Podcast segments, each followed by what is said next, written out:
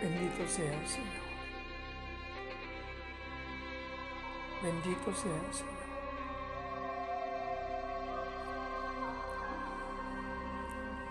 Gracias eterno Dios. Gracias eterno Dios. Gracias eterno Padre bendito.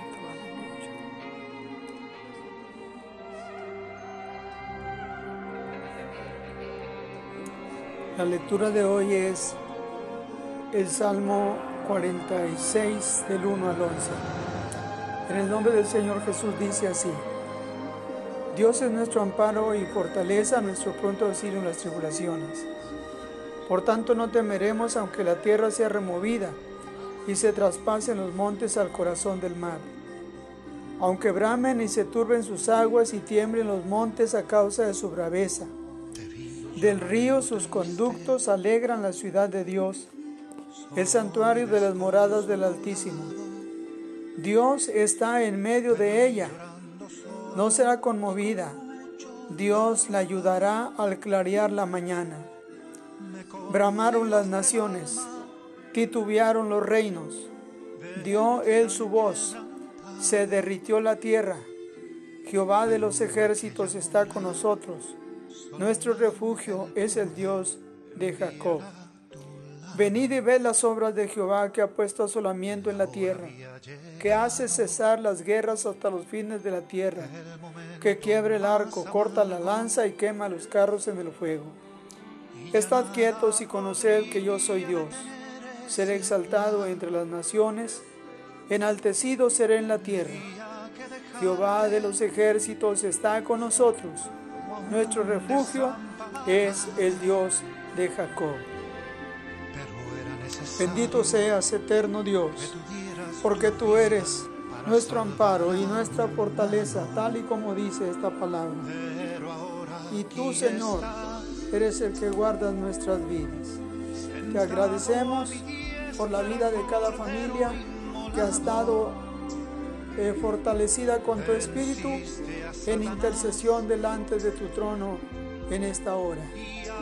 Las bendecimos y bendecimos no solamente a los que han estado intercediendo, pero bendecimos también a cada uno de tus hijos que para que tu bendición se extienda a través de ellos hacia otros.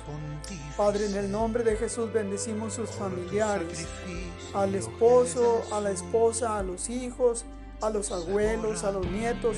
Dios, en el nombre de Jesús, sean bendecidos.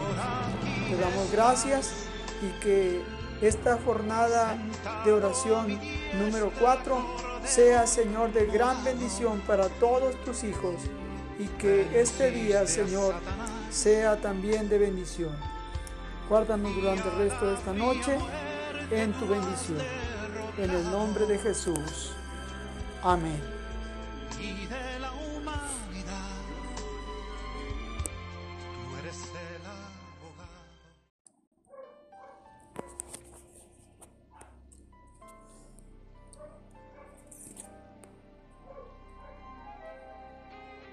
Tu familia necesita del Espíritu Santo.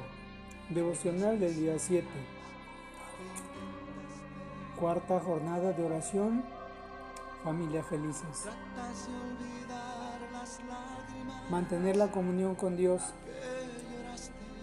nos hará familias fuertes, fieles y felices. Gálatas 5:22 dice que el fruto del Espíritu es amor, gozo, paz, paciencia, amabilidad, bondad, fidelidad, humildad y dominio propio. No hay ley que condene estas cosas. Los que son de Cristo Jesús han crucificado la naturaleza pecaminosa con sus pasiones y deseos. Si el Espíritu nos da vida, andemos guiados por el Espíritu.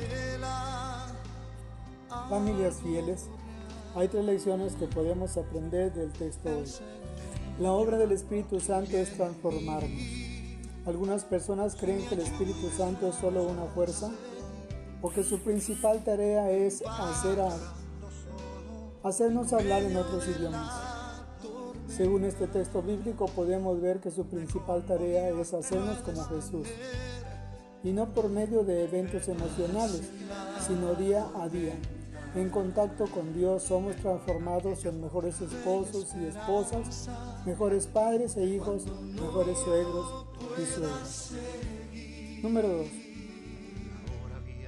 No trates de hacer la obra del Espíritu Santo.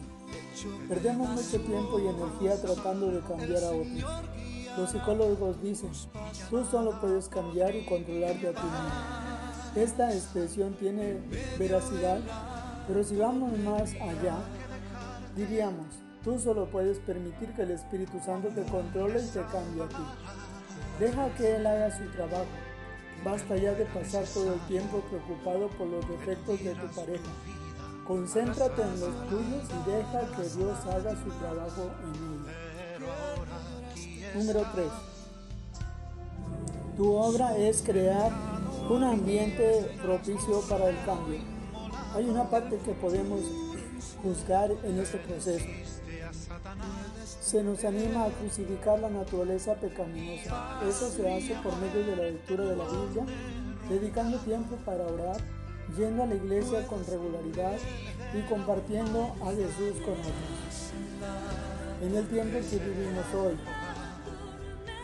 es posible que no puedas asistir con regularidad a la iglesia, pero puedes compartir tu vida con tus compañeros, con tu familia, con tus vecinos y con las personas que te rodean, siempre cuidando la sana.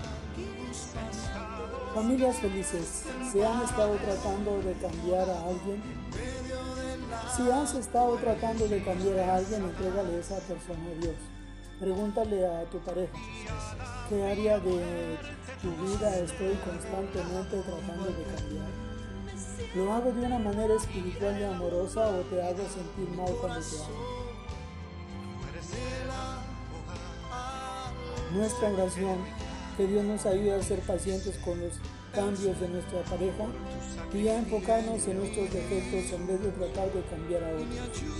Que Dios nos ayude a ser pacientes con los cambios que queramos hacer en los miembros de nuestra familia y que podamos enfocarnos cada día más en nuestra propia vida, pero también ayudar a los demás a cambiar mediante la intercesión en el nombre de Jesús.